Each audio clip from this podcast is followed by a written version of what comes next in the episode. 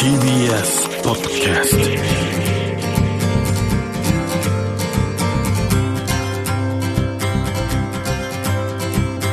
石川みです。日曜日のこの時間関東2000個の酪農家の皆さんの協力でお送りするこの番組絞りたての話題をお届けします。石川み僕はこう寒い季節は眠くてベッドから出られず寝てばっかりこうサボってばっかりでダメだなと自己嫌悪に陥ったりするんですけども一方ですね日本人は世界2位の睡眠時間の短さということであんまり良くないよと。でですね寝ることの新たな利点いいことっていうのが見つかってきてます。それは何かというと人助け助け合いにつながるということらしいです。カリフォルニア州バークレー校の研究チームがリサーチを発表しています。人類が文明を発展させるのに最も重要な原動力になったのは互いに助け合ってきたから。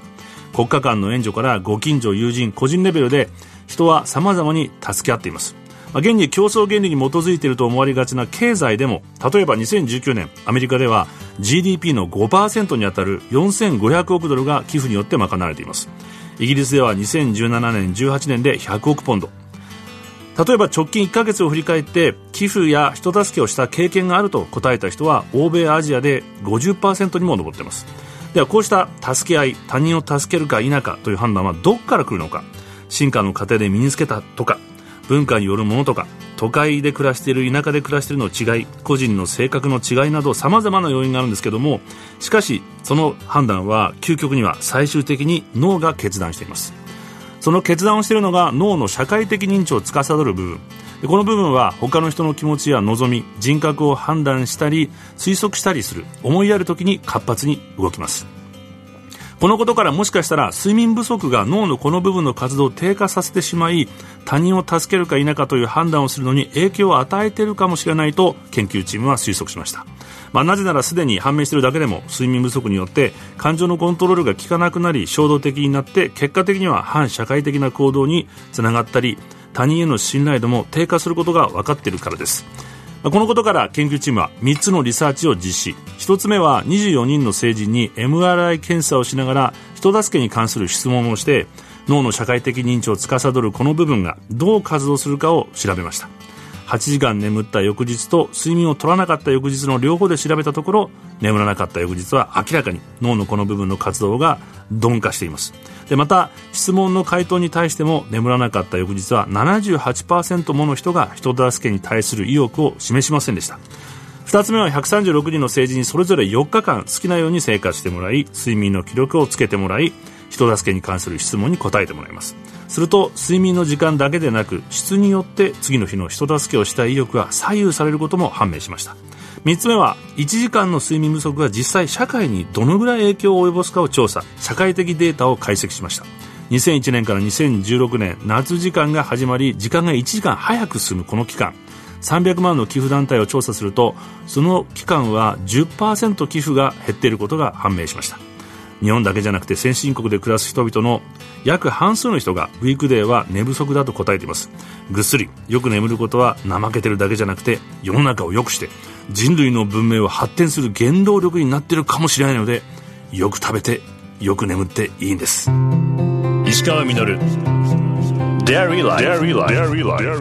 石川みやってますデイリーライフ。先週について今朝もこの方をゲストにお迎えしています。日本酪農教育ファーム研究会会長で、墨田区立第三寺島小学校校長の福井みどり先生です。おはようございます。おはようございます。よろしくお願いします。よろしくお願いします。で、それで先生もじゃあその、はい、苦悩の時期を、はい。乗り越えられたわけですか、はいはいそうですね。だからもう2年生になると、もう1年生の時に、はい、まあその経験を十分にしたので、うん、今度は2年生になると飼育が、ヤギ飼育がもう1年生から2年生にかけてずっとヤギ飼育してたので、そうするとその、ね、クラスでやんちゃな男の子が、うん、雨が降ってくるんですけど、はい、雨が降ってくると、タタタってこう、立ち上がって、先生、行ってくるって言って、ヤギのとこ行ってくる。ヤギは雨が嫌いだから。あら。ごめんね、授業中だけど、みたいな感じで、そうか、分かったって言うと、うんあじゃあ僕も僕も、僕もでみんな行っちゃうんですよ。私だけ一人ポツンみたいな。じゃあ行こうかな、で私も。ももうそれ自主性がね、もそうなんですよ。他の命をこうケアするっていう思いやりの。ごい優しくなりましたね。ヤギの鳴き声一つも違うってこと。でもそれは吉田さんから教わるんですけど、はいはい牛は声でわかるよって、もうとかもう、もう同じもうでも違うんだよっていう話を吉田さんから聞いてたから、めーって鳴く時と、うんめーって鳴く時があるって。その鳴き声に気づいた時に、どうも20日ぐらいの周期で鳴き方が変わってええで、なんでだろうって言って、吉田さんとか、あと、獣医さんとかに聞いたら、それはいわゆる人間でいう生理、ヒートなんだよって、赤ちゃんを、赤ちゃんを産める準備ができてるんだよ。そしたら、赤ちゃんを産ませてあげたい。ってあら。言って赤ちゃんを産ませちゃいまえー、そうなんですか？それも学級会何回も開いて。みんなで話したんですか？そうなんですよ。でも、一人ね、女の子で嫌だって。うん。それは。赤ちゃんがもし生まれたら、子ヤギが生まれたらみんなそっちの方が可愛くなっちゃう。ヤギが、はもう、あの、みんなから見向きもされなくなるのが嫌だって。いや、優しい。それも優しいですね。まるまるちゃん、大丈夫だ。僕たちは、絶と対可愛がる可愛がる、からとか、裏切らないからみたいなのを、子供たちが説得をしてって、分かった、絶対だよ、約束だよって言って、素晴らしい。で、もう一匹は虚勢したオスだったので、はいはいはい。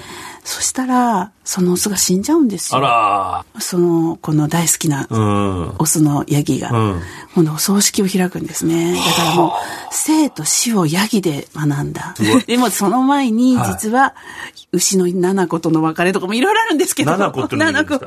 七子、吉田牧場にね、数字の七って書く。はいな吉田さんちの牛ってみんな名前がついてるので、はいまあいろんな牛と出会うんですよ。そうすると子供たち一人一人が、なんかこう感情移入していっちゃうんですよね。牛って死ぬとお肉になるじゃないですか。そして初めてこう、私たちが食べてる毎日のお肉って、そのお肉なんだって。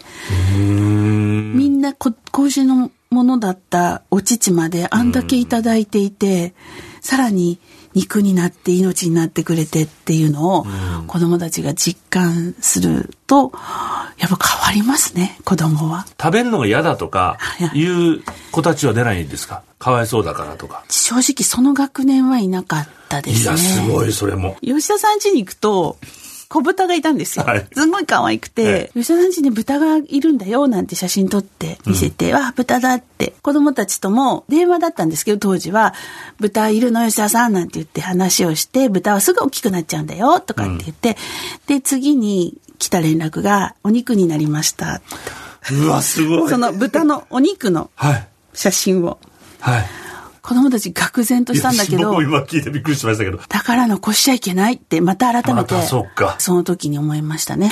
早稲田の菅野先生って命の教育をされている先生が、はいはいいただきますってどうして言わなきゃいけないのかっていうお話をしてくださったんです。ライオンはシマウマを食べる時に、いただきますって言わないよね。はいでシマウマも草を食べる時にいただきますって言わないよね。言わないですねライオンの死体、こう微生物が食べていく時に、その、その子たちもいただきますって言わない。それは植物連鎖のサイクルに入ってるから、そこに入ってないのは唯一人間だけなんだ。だから、私たちはいただきますって言わないといけないっておっしゃったんですよ。自分が食べられてないですからね。そうなんですよ。それはいもらってばっかりなんだを悲しんでるっていうか、だから食べないっていう発想は、そういうふうに言ったら何も食べれなくなっちゃうと思うんです。人間はきっと他のことです。世の中にいろいろ返していけるものがあるから、いただきますって言って、ご飯を食べなくちゃねって、今まで言ってたいただきますと、うん。体験をいろんなことした、知った後のいただきますは、ん意味が変わってくるので、命をいただきます。私の命に変わってくれてありがとうになるので、いやいや。そうすると子供たちって本当に残さないですね。牛乳が苦手なお子さんがアレルギーとかじゃないので、あはいはい。ろいろ体験してて飲めるようになりたいって言って普通のコップにん。ちょっとだけ移して、今日はこれだけ先生頑張るねって言って、おお飲めた飲めたって、あ、残りは得意な子いっぱいいるので、はいはい。あ俺が僕がみたいな感じなんですよ。はで、それが半分になり、8分目になりって言って、一本飲めた時はもうみんなで拍手喝采で、うわそうするとその子もすごくやっぱ喜んで、はいはい。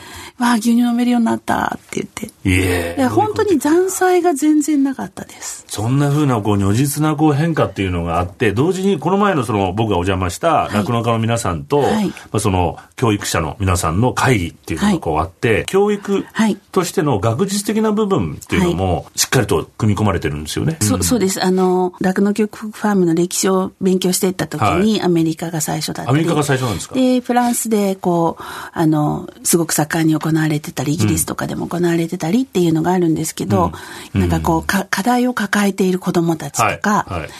こうちょっと社会的にいろいろ問題を起こしちゃったり、ん。そういう子供たちにとって、構成していく場として使われてたような歴史もあったりして、で、それがずっと継承。継承していく、いっているので、今も残っている。だから、日本にもこの良さがもっともっと伝われば、きっと、もっともっと大きくなると思うんですけど、その責務になっているのが日本酪農教育ファーム研究会だと思ってます。まだまだお聞きしたいことが尽きないんですが、時間となってしまいました。石上のデイリーライフ。先週に続き、日本酪農教育ファーム研究会会長で、墨田区立第三寺島小学校校長の福井みどり先生をお迎えしました。福井先生には来週もご出演していただきます。ありがとうございました。ありがとうございました。石川みのる。Dairy Life. Dairy Life.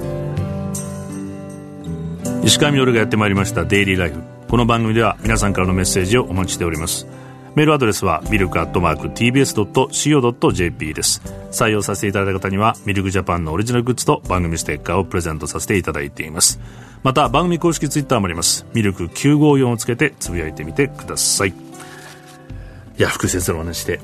これ僕の友人ってこう、悲しいんですけど、早死にするのが多くて、先日もですね、高校の同級生が亡くなったという連絡が来て、僕あの、一番の親友を亡くしてから死というのは特別なものじゃなくて、本当に日常の出来事なんだっていうことを、いつも自分に言い聞かせるようにしてるんですけども、福井先生とね、お話していたんですけど、今の文明は死を忘れた文明じゃないかと。生活の中から死を排除してしまっている。まあ人は病院で亡くなって、葬儀も家ではやらず死とのこう距離を置くで本来生きてきた食べ物はきれいに加工されてパッケージされて工業製品のようにお店に並んでいる。まるで永遠に続くかのように過剰に演出された生のみがまかり通っている。